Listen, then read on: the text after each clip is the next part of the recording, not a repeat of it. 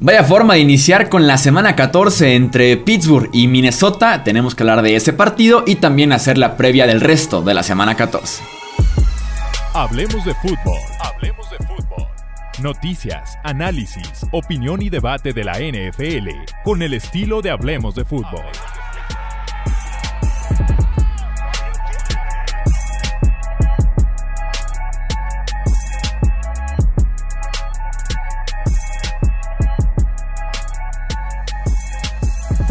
¿Qué tal amigos? ¿Cómo están? Bienvenidos a un episodio más del podcast de Hablemos de Fútbol. Yo soy Jesús Sánchez, un placer que nos acompañen en este nuevo episodio, nuevas pruebas que tenemos que hacer, pronósticos, ya saben, comentar claves de cada uno de los partidos, así que nos espera un gran, gran episodio y también tenemos por ahí una noticia un poquito triste, un poquito triste que nos acompañe en el universo de la NFL en este jueves por la noche. Saludo aquí presentes en el podcast, ya los conocen, Alejandro Romo y también a Tony Álvarez. Amigos, buenas noches, bienvenidos. ¿Qué tal, Chuy? ¿Qué tal, Tony? Todo bien, muchas gracias. Después de haber presenciado un partidazo, que fue lo que, lo que, lo que acabamos de ver para el Monday Night Football, realmente. El Thursday Night pues, Football. Thursday Night Football.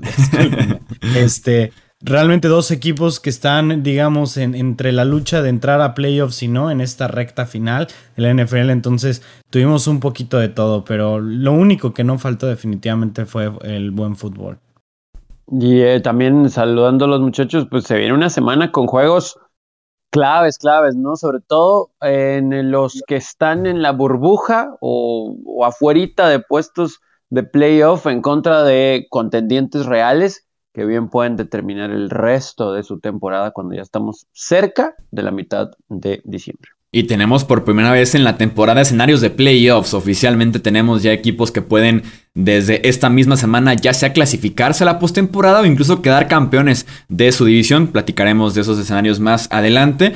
Eh, creo yo que antes de entrar con el jueves por la noche entre Minnesota y Pittsburgh, le platiquemos con la información que tenemos hasta el momento de una noticia muy triste en el universo de la NFL que es el fallecimiento de Marius Thomas, ¿no? Eh, fue encontrado sin vida en su casa en Georgia, tenía 33 años, el ex receptor principalmente de los Broncos, eh, ya confirmado por diferentes eh, medios, tanto locales como nacionales, el fallecimiento de este gran receptor que tuvieron Broncos, Jets, si mal no recuerdo también los Pats durante una pretemporada. Correcto.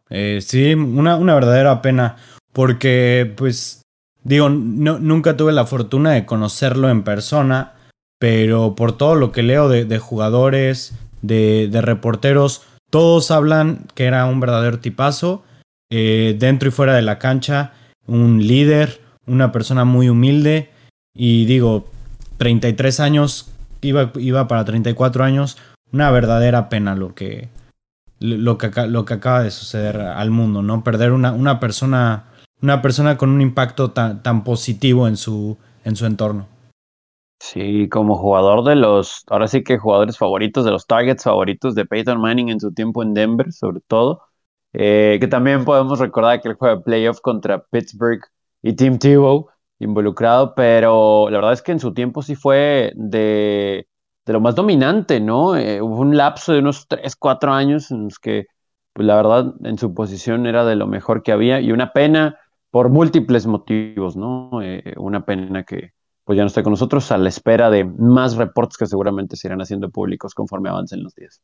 Sí, en la etapa justamente cuando llega Manning a los Broncos o incluso antes, tiene todavía un momento muy importante en la historia de la franquicia de Denver, ¿no? Que saque el touchdown largo pase de Team Tivo para eliminar en, tiempo extra justamente a los Steelers. Eh, luego llega Manning y realmente la carrera de Thomas explota, ¿no? A convertirse en un wide receiver top 10 probablemente de la NFL en ese momento. Su gran etapa es... Sí, probablemente, porque entre 2012 y 2017, si sacas el promedio por temporada, tuvo 96 recepciones 1300 yardas y 8 touchdowns, hablando de un lapso de 6 temporadas consecutivas, o sea, un éxito prolongado para DT, como le decían en ese momento a Demarius Thomas, junto a Decker, también este wide receiver, Julius Thomas por, como parte de ese ataque de los Broncos, obviamente el comandante Peyton Manning ahí detrás. Eh, una pena, una pena, un gran receptor y en efecto despedidas eh, muy sentimentales por parte tanto de reporteros como de excompañeros de, de por ahí en las redes sociales. Continuamos entonces, que en paz descanse el buen de Marius Thomas. Eh, continuamos entonces con el Thursday Night Football, el triunfo 36 a 28 de los Vikings contra los Steelers, un partido que Minnesota ganaba 29-0 en el tercer cuarto y que si de alguna forma se iban a tiempo extra o terminaban perdiendo que encontraran la forma, eh, era para despedir a todo mundo. Este mismo jueves, ya casi fuera la carrera por los playoffs, despedirse ya de una vez de todas de Mike Zimmer, porque perder este partido hubiera sido realmente lamentable. El jugador del partido, Dalvin Cook, que regresa después de una semana de ausencia, no todavía al 100% con ese hombro dislocado, pero consigue más de 200 yardas terrestres y dos touchdowns en este triunfo. De hecho, hubiera sido el comeback más grande en temporada regular, ¿no? Los 29 puntos de los que se estaban. De los que estaban volviendo los Steelers. Hubiera sido un récord. Y realmente una. Una verdadera clase de, que, de lo que es Mike Tomlin hoy en día, ¿no? Del, del buen head coach que ha sido toda su carrera y de lo bien que pudo desempeñar la segunda mitad. Porque salieron a jugar una primera mitad para llorar.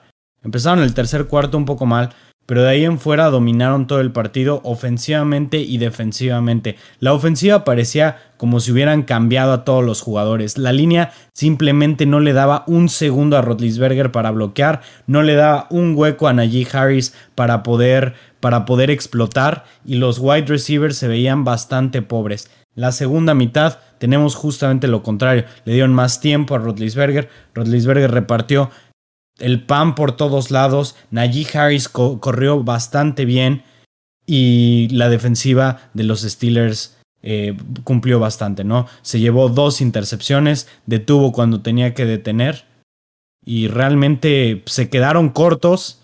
Se quedaron cortos por poquito, por, por ahí un, un error de, de, Chase Claypool, que por cierto tuvo un partidazo, pero por ahí un error, eh, pues digamos, mental porque él al, querer celebrar su primero y diez, eh, no se da cuenta de que estaba desperdiciando tiempo, forcejea con un jugador de su propio equipo y pierden 12 segundos en el intercambio.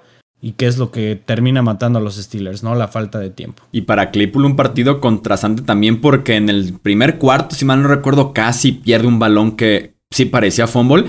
Pero también es mandado a la banca Claypool. De hecho, está jugando James Washington más en la segunda parte porque Claypool por alguna razón no estaba en el campo, seguramente por algún tipo de castigo interno. Regresa para meter a su equipo al partido, pero sí tiene un error mental bastante grave en el que uno piensa eh, cómo es posible que los jugadores hay veces que no conocen bien el reglamento, que no están tan al pendiente de cómo está el reloj, qué oportunidad era, y se les puede ir ese tipo de detalles a los jugadores, incluso allá en el campo. Y los vikingos, digo, aquí lo hemos hablado durante toda la temporada, les hemos dado el beneficio de la duda, nos hemos encargado de destrozarlos cuando lo merecen. Y este juego es la descripción gráfica de los vikingos en la temporada, ¿no? O sea, una ventaja impresionante y por poco, y se van hasta el tiempo extra por lo menos. Eh, yo sí le quiero dar muchísimo crédito a esta línea ofensiva de los Vikings, que hizo lo que quiso en contra de este pass rush nulo a, casi todo el juego de, los Steelers por gran, gran parte de lo hecho de esta línea, más allá de lo que comentabas tú ahorita del juego terrestre con Dalvin Cook, que más de 200 yardas, par de dos touchdowns, no nomás él, ¿no? O sea, Matson tuvo una noche decente con 27 yardas, además no permitieron ninguna captura de quarterback a Kirk Cousins, que también si nos ponemos exigentes con Cousins, tuvo una noche eh, regular, eh, cerca del 50%, un poquito menos, de hecho el 50% de sus pases, 14 de 31, dos intercepciones. Sí hay un bombazo eh, para medio enfriar el juego en un intento de regreso de los Steelers, pero la verdad es que la línea ofensiva de los vikingos fue la que dominó todo el encuentro para ganar. Yo sí le pongo un asterisco a Mike Tomlin, sí es un muy buen coach,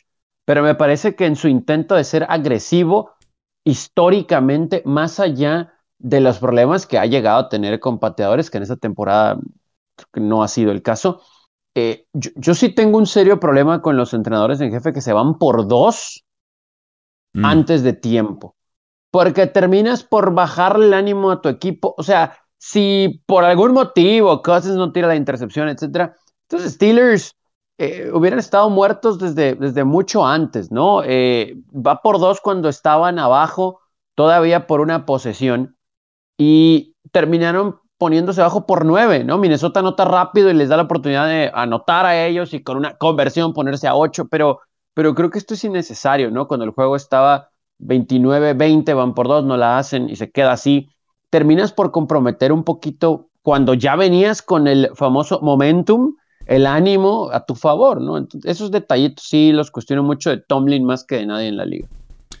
Sobre Cousins, además, a mí me dejó la impresión de que este partido estaba cerrado, tal vez, o que no era una paliza un poquito más fuerte en el tercer cuarto, porque deja demasiadas yardas, creo yo. Eh, en momentos en los que Justin Jefferson estaba abierto y, el pase no llegaba, lo volaba incluso, se quedaba un poquito más largo. Creo que Cousins deja muchas yardas en ese, en ese sentido en el campo y un Jefferson que está encendidísimo. Un Jefferson que es actualmente un top 3 en la NFL fácilmente. También Jefferson tuvo culpa de la primera intercepción y de una tercera oportunidad que le pegan a Jefferson, pero el pase le, pega en las palmas de las manos. O sea, también entiendo que, que no todo fue, fue on Kirk, ¿sabes? O sea, también puso unos pases que, que digo, Jefferson es uno de mis receptores favoritos. Nada de crítica para él, eh, digamos, o sea, nada de hate para él, pero sí en esas dos ocasiones Digo, esas dos jugadas cambiaron el partido, ¿no? Una fue la intercepción que digo, como iban ya para cerrar el partido de volada y la otra fue para extender un drive muy importante. Vamos con el resto de los partidos de la semana 14. Vámonos rápido. Eh, Buffalo en contra de Tampa Bay, creo yo que es el partido de la semana. Tenemos aquí incluso eh, fue el pronóstico del Super Bowl, ¿no? Si mal no recuerdo en la previa que hicimos de los tres. Así que tenemos nuestro partido. El que queríamos ver, aquí lo tenemos en la semana 14. Bills en contra de Buccaneers. Tal vez pasamos de un duelo muy físico que tuvieron los Bills muy frío el lunes por la noche. Ahora irá Tampa Bay, seguramente un show aéreo, ¿no? Que se espera que sea un partido más bien para los corebacks en este caso. Y creo que puede ganar el equipo que aproveche mejor sus posesiones, ¿no? Que pueda realmente estar consiguiendo los puntos constantemente y aprovechar ciertas bajas que hay en la secundaria de ambos equipos. En el caso de Buffalo, Trevius White, esquinero número uno, está fuera ya el resto del año. Mientras que por eh, Tampa Bay, Mike Edwards suspendido, eh, Jordan Whitehead y Jamel Dean están fuera por conmoción durante los entrenamientos, así que vamos viendo quién se puede aprovechar y quién da el mejor partido entre George Allen y Tom Brady, que se espera que sea aquel duelo directo. Precisamente, precisamente va a ser un partido muy aéreo, ¿no? Digo, Brady tiene un récord impecable en contra de los Bills, 32 ganados, 3 perdidos, con 68 pases de anotación y 21 intercepciones nada más, o sea, más de 3 touchdowns por cada intercepción y bueno, casi 10 victorias por cada, no, más de 10 victorias, perdón, casi 11 victorias por cada derrota que tienen, ¿no? O sea, en otras palabras, es el papá de los Buffalo Bills. Pero claro que este es un equipo 100% distinto al que se enfrentó por la gran parte de su carrera. El Buffalo mediocre realmente ya quedó atrás. Tenemos una versión de los Bills muy mejorada con el mejor quarterback que han tenido probablemente desde Jim Kelly y unos Bills que llegaron a, la final de la conferencia pasada, que vienen de, de, una derrota bastante dolorosa que vimos que hasta Sean McDermott en los comentarios postjuego estuvo perdiendo la cabeza. Y creo yo que para los Bills es ahora o nunca, porque si pierden, después de haber empezado la temporada cuatro ganados, uno perdidos, van a estar en la semana, en, eh, a finales de la semana 15, 7 ganados, 6 perdidos. Entonces, los Bills tienen que picar ya el modo pánico, tenemos que ganar este partido a como dé lugar y realmente no les pudo tocar un rival más incómodo para enfrentar en estas circunstancias que los Bucks de Tom Brady. Sí, más allá de la situación de Antonio Brown, que ya sabemos, ¿no? La ausencia le ha pesado un poquito, y digo poquito porque de todos modos han movido la bola los Bucks. Me parece que más allá del ranking en el que se encuentran como equipo corredor los Buccaneers, evidentemente le pueden correr la pelota a estos Buffalo Bills. Si no, pregúntenle a Bill Belichick lo que hizo con sus Pats la semana anterior. Y aquí no solamente es Leonard Fournette, parece que ya se vuelve a involucrar Ronald Jones. Es Ronald Jones que quisimos ver desde la temporada pasada durante los 16 juegos y en playoff y que solamente nos alcanzó como para la primera parte de la campaña. y eso le va a ayudar bastante a Tom Brady y esta ofensiva a, ahora sí que contener un poquito la forma en que los esquemas intenten eh, confundir a Brady y vamos a ver qué tanta presión le ponen, porque si es verdad, cuando le pones presión a Tom Brady, sí, sí se llega a equivocar, pero eso significa que tiene hombre a hombre por todos lados y ni siquiera tiene que ir profundo con Mike Evans o con Godwin, no, eh, ahí está Rob Gronkowski que está más que al 100% desde que regresó de la lesión, entonces eso es un factor complicado. Sí veo un escenario en el que Josh Allen salga endemoniado y haga trizas esta secundaria, pero después cuando Brady y compañía tengan la pelota, tampoco veo cómo los Bills puedan detener a los Bucks. No sé cómo, pero creo que precisamente por eso que mencionas, Alex, el sentido de urgencia de los Bills, algo en el playbook, algo, algo, algo, algo, creo, creo que Buffalo va a sacar el juego más por, por su sentido de urgencia, pero va a estar buenísimo, buenísimo, y evidentemente el favorito es Tampa Bay. Sí, Tampa Bay es favorito por tres puntos eh, en las apuestas. También Gronkowski tiene unos muy buenos números en contra de estos Bills. En 15 partidos, 69 recepciones, ad hoc para Gronk, 1070 yardas y 12 touchdowns son los que tiene el tight end en contra de Buffalo, así que se va a poner muy bueno este partido. Tampa Bay tiene ya chances tanto de asegurar su división como de asegurar un boleto a playoffs esta misma semana. Rápidamente para asegurar la división es victoria de ellos y que Nueva Orleans y Carolina pierdan sus respectivos partidos y con eso serían ya campeones del sur de la NFC. Eh, pasamos al Monday Night Football Rams en contra de Cardinals, ¿no? El round 2 entre estos equipos del oeste de la NFC, hablando justamente de poder eh, ya asegurar división. Como tal no lo pueden hacer toda la semana 14 Arizona, pero teniendo la ventaja de tres partidos sería, además del enfrentamiento directo a favor en contra de Los Ángeles prácticamente ya será división, pero con victoria le alcanzaría a los Cardinals para por lo menos asegurar ya su boleto a playoffs. Tiene el mejor récord justamente de la NFL. Hay quienes todavía dudan de Arizona. De hecho, Las Vegas es uno de ellos. Los tienen apenas por dos puntos favoritos en algunos casinos. Yo no sé cómo puede seguir dudando este equipo de Arizona que tiene a Kyler Murray sano de regreso, a DeAndre Hopkins, esa ofensiva camina solita con tantas armas ofensivas y una defensiva que te puede capturar por lo menos al coreback, que puede ser agresiva con sus linebackers tan atléticos, eh, como para creer que son nada más por dos puntos favoritos en contra de Los Ángeles, que no termino de comprar que ganen en contra de Jacksonville y que ya todo esté bien otra vez. Y especial... Sí, eso... Vas, vas, Tony.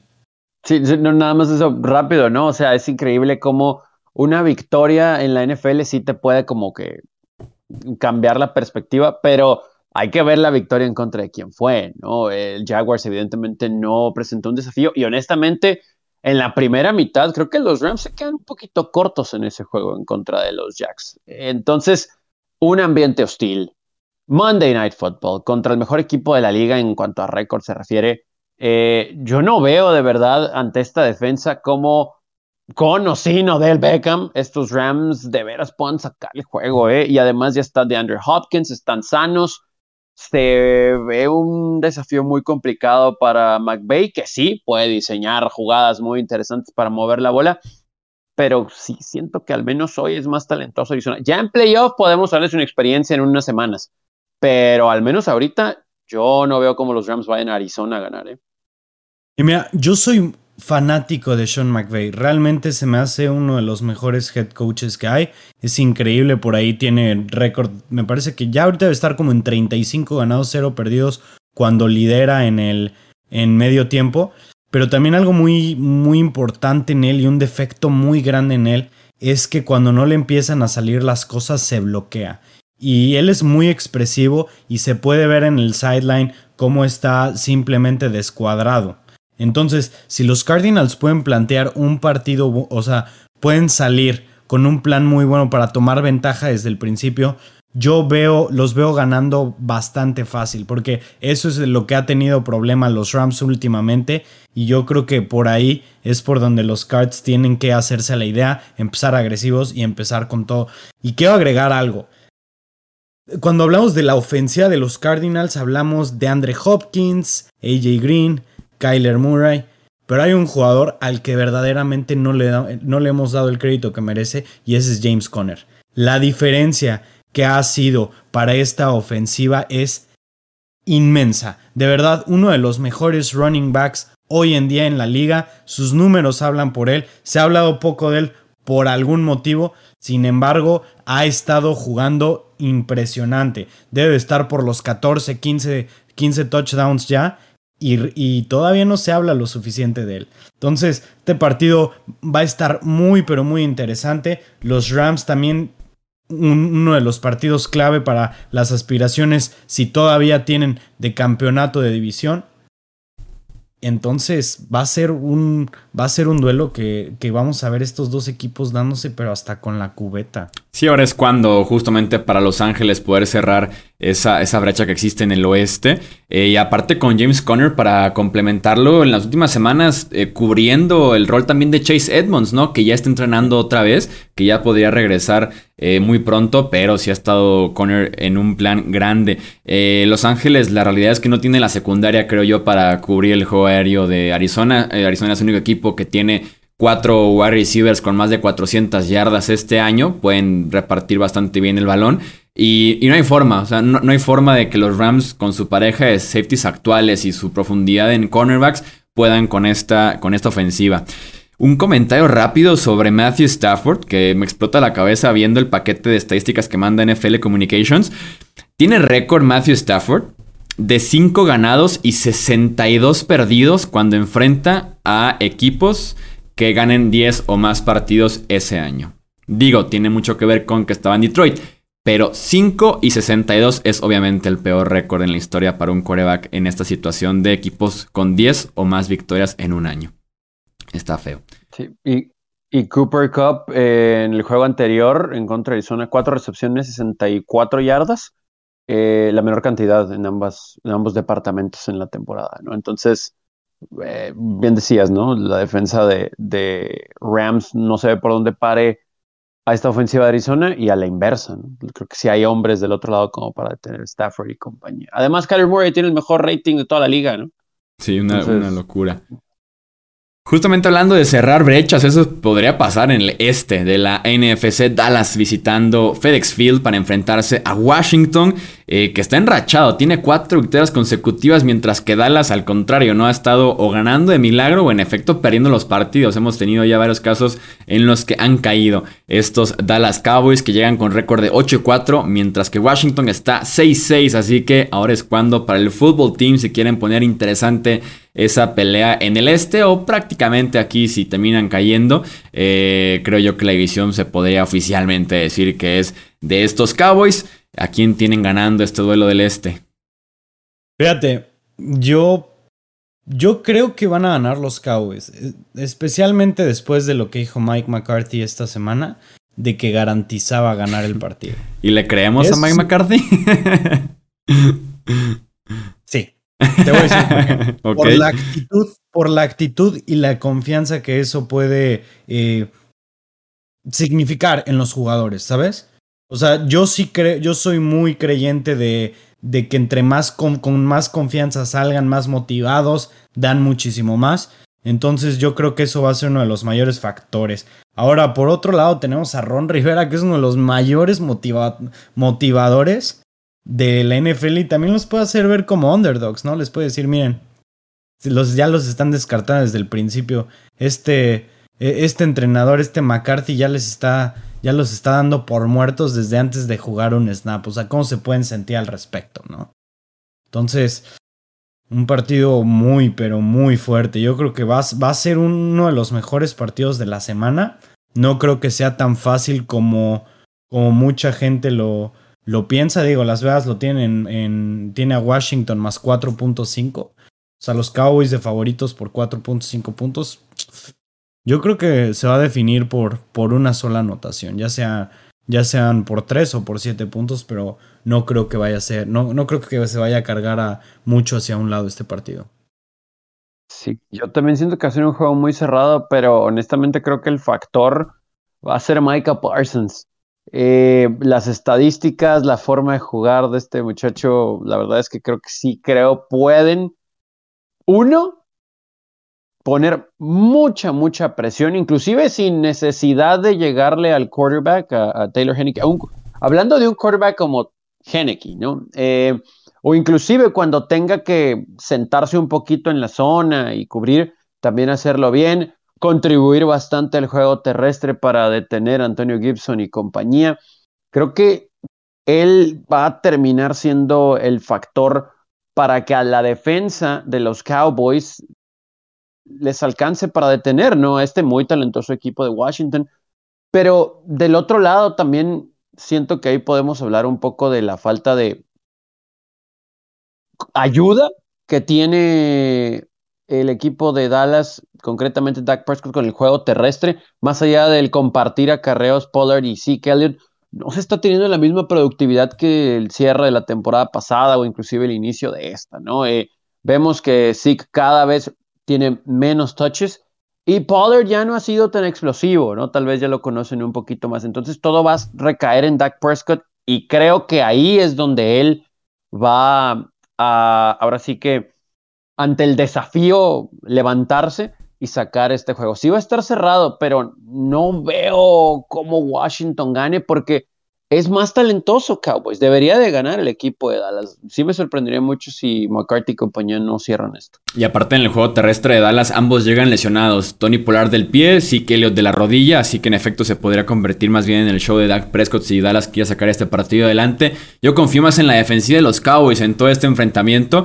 Eh, quinta en la NFL en robos de balón y justamente la ofensiva de Washington con Terry Heaney que puede ser propensa al error, puede ser propensa al estar eh, dependiendo de que no caiga la intercepción, que no termina de hacer la jugada del defensivo. Y esta defensiva justamente es bien oportunista. Están de regreso de Marcus Lawrence desde la semana pasada y esta semana regresan Randy Gregory y también Neville Gallimore, que son de los mejores pass rushers de este equipo. Así que es momento de poner a estos tres más Micah Parsons en el campo y ver qué pasa en contra de esta línea ofensiva de Washington y provocar justamente el error.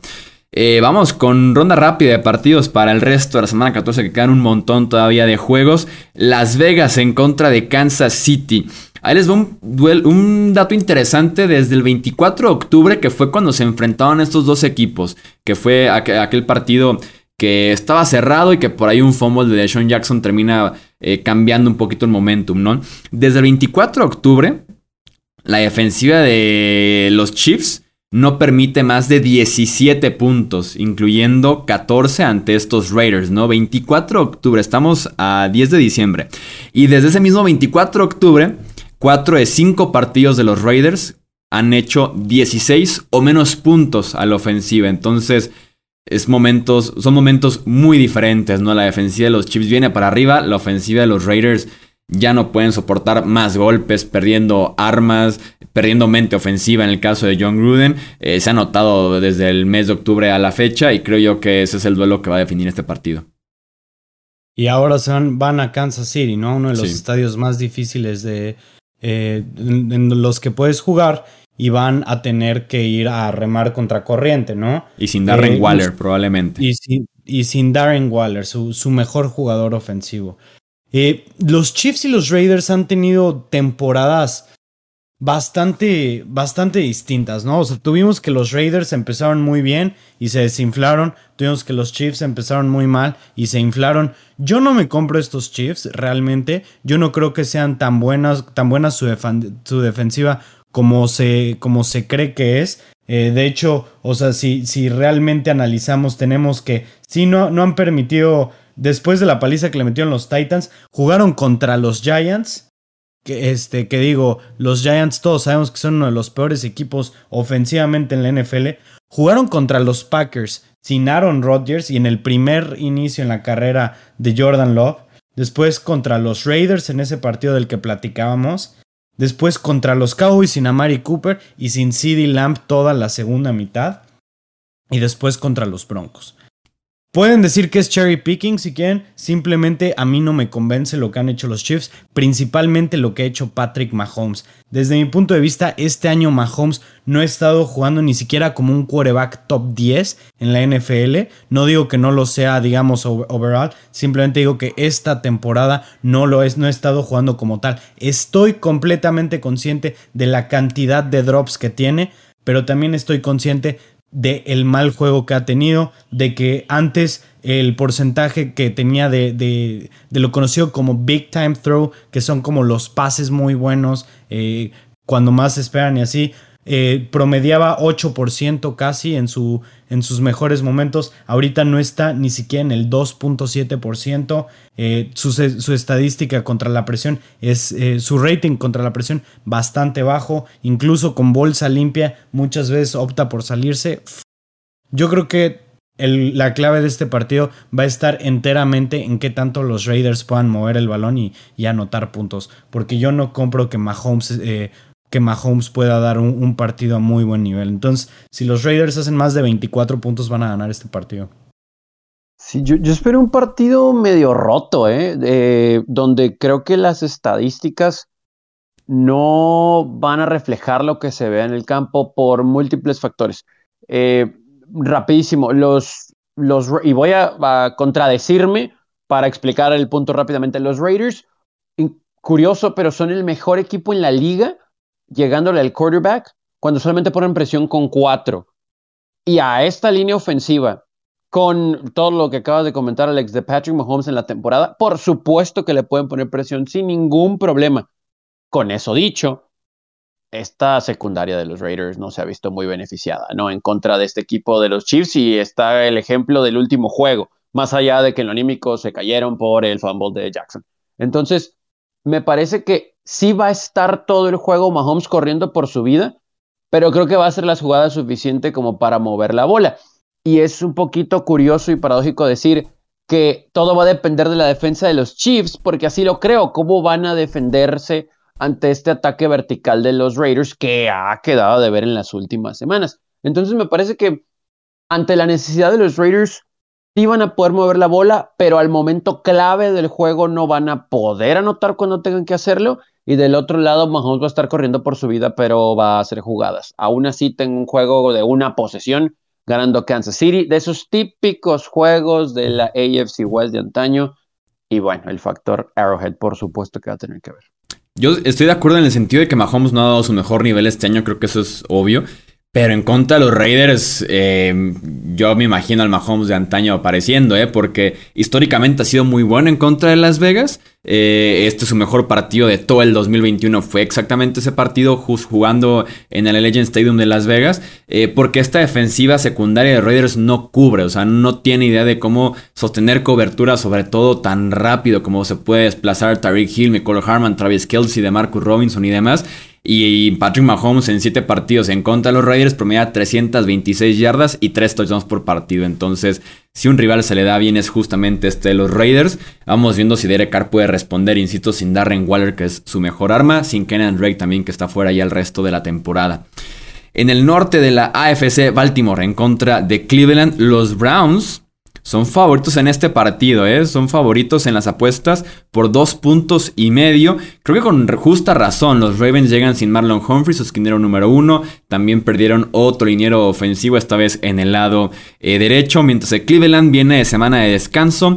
Con las herramientas para la defensiva tener tal vez la mejor unidad de este partido tomando en cuenta ofensiva y defensiva de ambos equipos.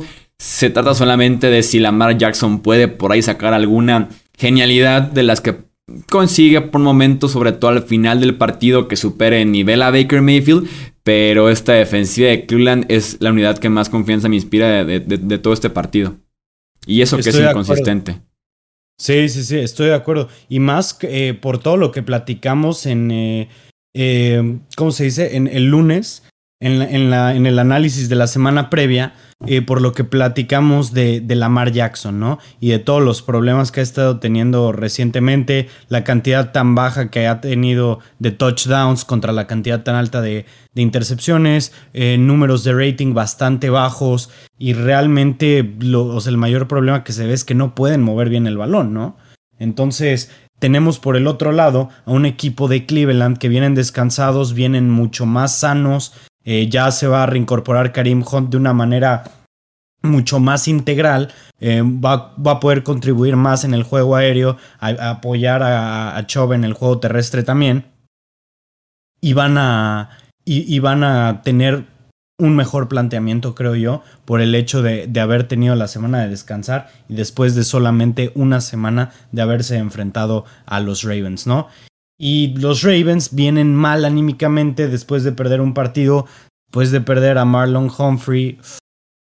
No lo quiero decir porque realmente Lamar estaba haciendo mi gallo esta temporada y, y los Ravens me estaban gustando como equipo, pero la cantidad de lesiones que han tenido es brutal. Yo creo que van a perder los Ravens. Yo creo que se van a empezar a desinflar ya. Yo no sé si a desinflar, pero sí creo que Cleveland se lleva este juego. Pero vuelvo con las contradicciones, porque, por ejemplo, Nick Chubb eh, tiene menos de 57 yardas en su carrera por juego en contra de estos Ravens y los Browns no han ganado un solo juego cuando corren para menos de 150. Y honestamente, no creo que suceda ninguna de las dos esta semana. Ahí es donde entra Kareem Hunt. Tal vez, como bien decías, Alex, más para el juego aéreo, un pase pantalla, etcétera. Va a ser un juego de pocos puntos. Ninguno de los dos han conseguido anotar muchos. Son eh, seis juegos, me parece, en los que Cleveland no ha podido pasar de los 14, cosa que es increíble con tanto talento que ha tenido esta temporada. Y los Ravens, por algún motivo, más allá de las lesiones, tampoco terminan de caminar.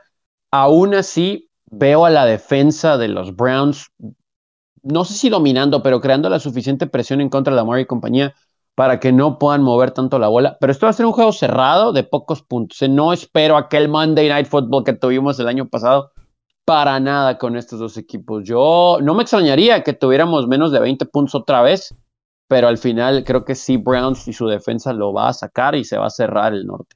Sí, como complemento también el, los Ravens llevan un mes completo ya haciendo menos de 19 puntos. Llevan 10, 16, 16, 19, incluyendo justamente hace 15 días este partido Cleveland en contra de Baltimore, que es un Sunday Night Football horrible, que, ganaron 16 a 10 los Ravens. Entonces algo pudiera ser muy, muy similar porque ninguna ofensiva anda, pero sí clave el hecho de que Cleveland está un poquito más sano después de ese bye, sobre todo Baker, ¿no? Que se hablaba de que está lesionado del tobillo, una rodilla y el tema del hombro desde el inicio de temporada. Vámonos con una clave, una clave y un pronóstico para el resto de los partidos. San Francisco en contra de Cincinnati. Para mí es el duelo para ver cuál debilidad se expone peor. La lesionada secundaria de San Francisco en contra de unos muy buenos playmakers o la lesionada línea ofensiva de Cincinnati en contra de un muy buen pass rush que tiene Nick Bosa y compañía en esa línea defensiva de San Francisco. El que pase el peor momento de este partido creo que se puede llevar la victoria de los dos. Estoy de acuerdo. Y desde mi punto de vista van a ser los Bengals los que salgan con este partido. Yo creo que tienen una ofensiva eh, que puede hacer más. Eh, creo yo que, eh, que, sabemos qué, tal les va a los Niners cuando no juega Divo Samuel o aunque juegue, que está como cuestionable al momento, aunque juegue, qué tanto va a poder jugar.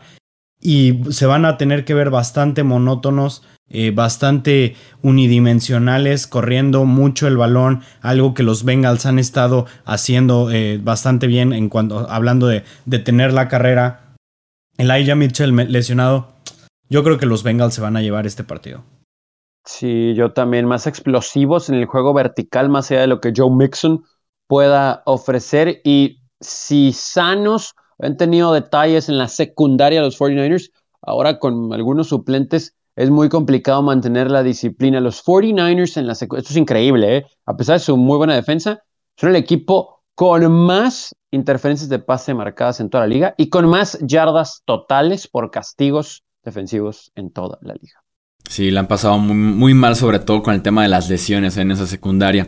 Chicago en contra de Green Bay, este clásico de la NFL es el Sunday Night Football. Regresa para Chicago Justin Fields y Allen Robinson. Para Green Bay va a estar Aaron Jones más sano después de la semana de descanso. Vamos viendo qué pasa con David Bakhtiari, también con Jared Alexander, así como Rogers, que también eh, está eh, un poquito más recuperado de esa lesión que tiene en un dedo del pie, viniendo de la semana de descanso. El mismo Rogers lo decía, ¿no? ¿Quién es el dueño de los Bears? Exactamente, él lo es. Así que mientras jueguen los Packers y los Bears y esté Rogers jugando para Green Bay, el partido va a ser de ellos.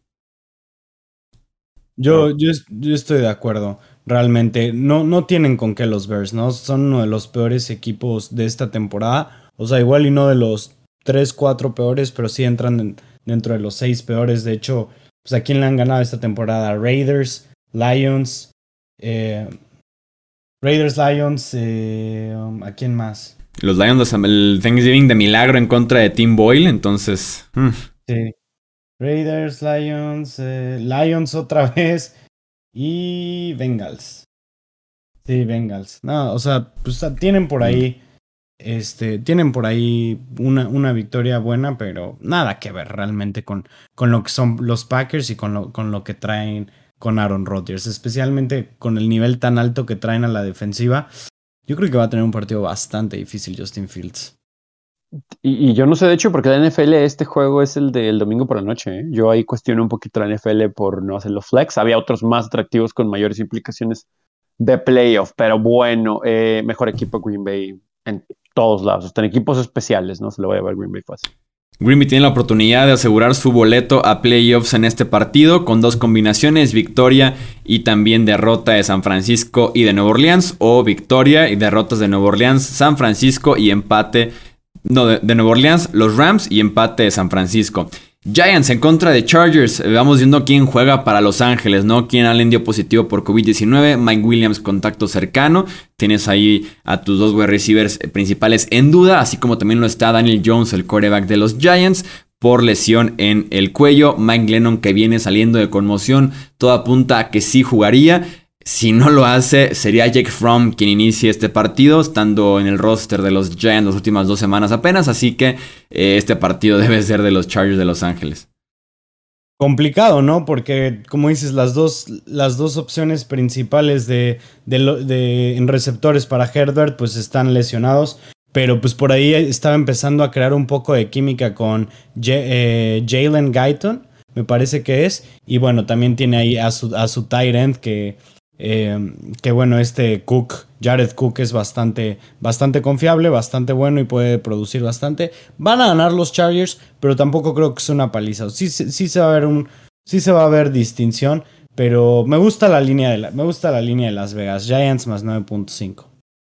Sí, yo, yo, creo que aquí es donde va a entrar mucho el factor Austin Eckler, ¿no? Que ya sabemos cómo pueden correr los Chargers con él. Creo que esa va a ser la clave, el juego terrestre ante la ausencia de los dos mejores receptores de los Chargers. Y también, eh, con lo justo, tampoco es como que hay mucho por qué anotar. Entiendo que son los gigantes, pero los Chargers es curioso, el único equipo en la NFL en promediar 26 puntos por juego a la ofensiva y permitir 26 puntos por juego a la defensiva. ¿no? Evidentemente, el juego de este domingo va a ayudar al ánimo y al ego de la defensa de los Chargers, al menos eso creemos.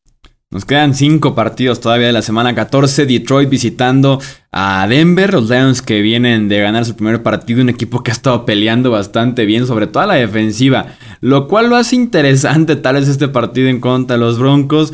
Eh, clave que el partido sea en Denver. Y además este jueves 21 jugadores de Detroit no entrenaron entre lesiones y decisiones del entrenador. Así que vamos viendo quién juega para los Lions eh, en este partido en contra de los Broncos.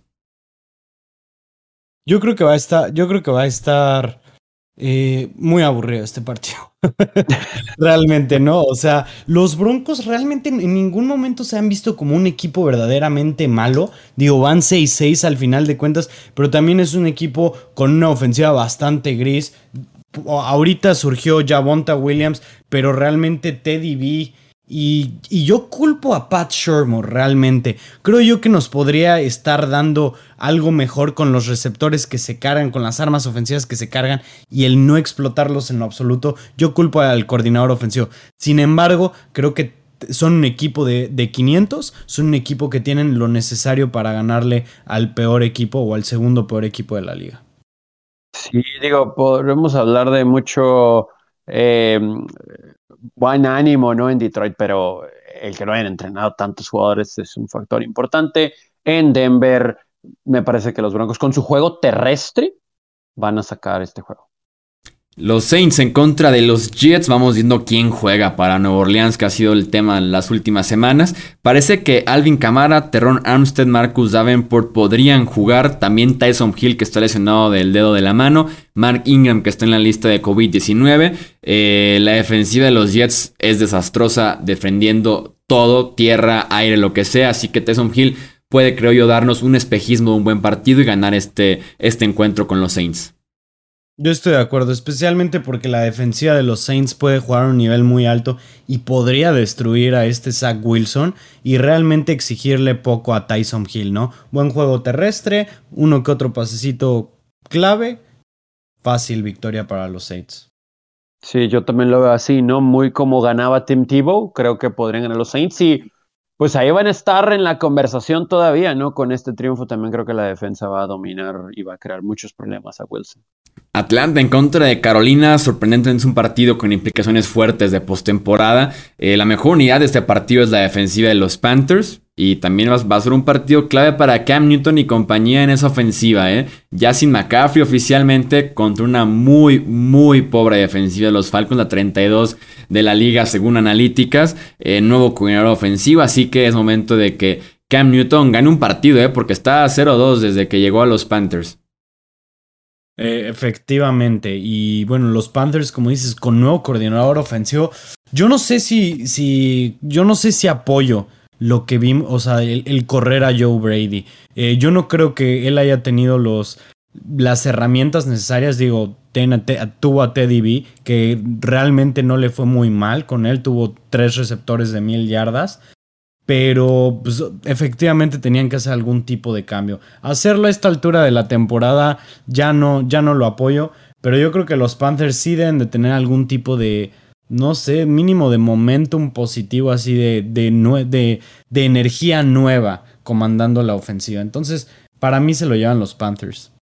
Debería de ser así, pero creo que el factor Cordero Patterson eh, va a ser el determinante en, en, este juego. Regresó, se vio, se notó y me parece que él va a crear muchos problemas. Va a llegar un momento en el encuentro similar a lo que vimos con Cam en su primer duelo de titular de regreso, en el que va a tener que hacer una jugada para regresar a su equipo y va a quedar corto. Creo que lo ganan los Falcons. No sé si verlo como upset, creo que sí. Creo que sí sería un pequeño, un pequeño upset. Mm. Tres la puntos. la línea está en 2.5, entonces. Eh, tenemos el Jacksonville en contra de Tennessee. Para los Titans regresa Julio Jones para este encuentro. Desafortunadamente no está Derrick Henry, que siempre da excelentes partidos en contra de los Jaguars. Tienen 11 partidos en contra de ellos, 1143 yardas y 15 touchdowns. Eh, van en picada este equipo de Jacksonville, así que el pick creo yo que sí es de Tennessee este partido.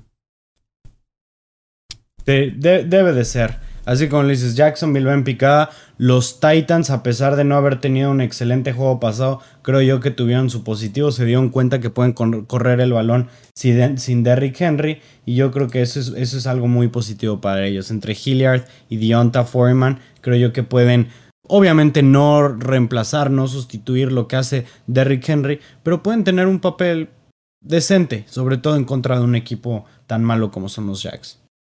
Ahora sí me gustaría ver a Ryan Tannehill con eh, una mayor confianza, ¿no? Creo que van a tratar de involucrar a Julio eh, en pases cortos para que vaya entrando en ritmo y creo que también Tannehill en pases cortos porque sí se ha equivocado bastante y creo que se presta en contra de este equipo de Jacksonville. Y más le vale, porque no hay nadie más en ese juego aéreo que Julio llegue produciendo desde temprano, ¿no? Y cerramos con el Seattle en contra de Houston. Parece que Davis Mills inicia este partido, lo cual te responde automáticamente cuál debe ser el ganador. Eh, Adams, por cierto, está fuera el resto del año con Seahawks por una lesión en el hombro. Bueno, como lo dijiste, ya sabemos cuál va a ser el ganador. Los Seahawks vienen de ganarle un partido a los Niners. Eh, tenemos a Russell Wilson mejorando del de la mano. Y aunque creo yo que ya no tienen muchas posibilidades de, ir a playoffs los, los Seahawks, yo creo que van a querer cerrar tan fuerte el año como sea posible. Digo, al final de cuentas ni siquiera selección de primera ronda tienen como para tanquear o algo así. Yo creo que tienen que ganar y, fácil este partido. La línea con David Mills está en 8.5, no está nada mal. Yo, yo, sí me echaba esa apuesta, ¿eh? yo, sí, yo sí le metía a Seattle menos 8.5.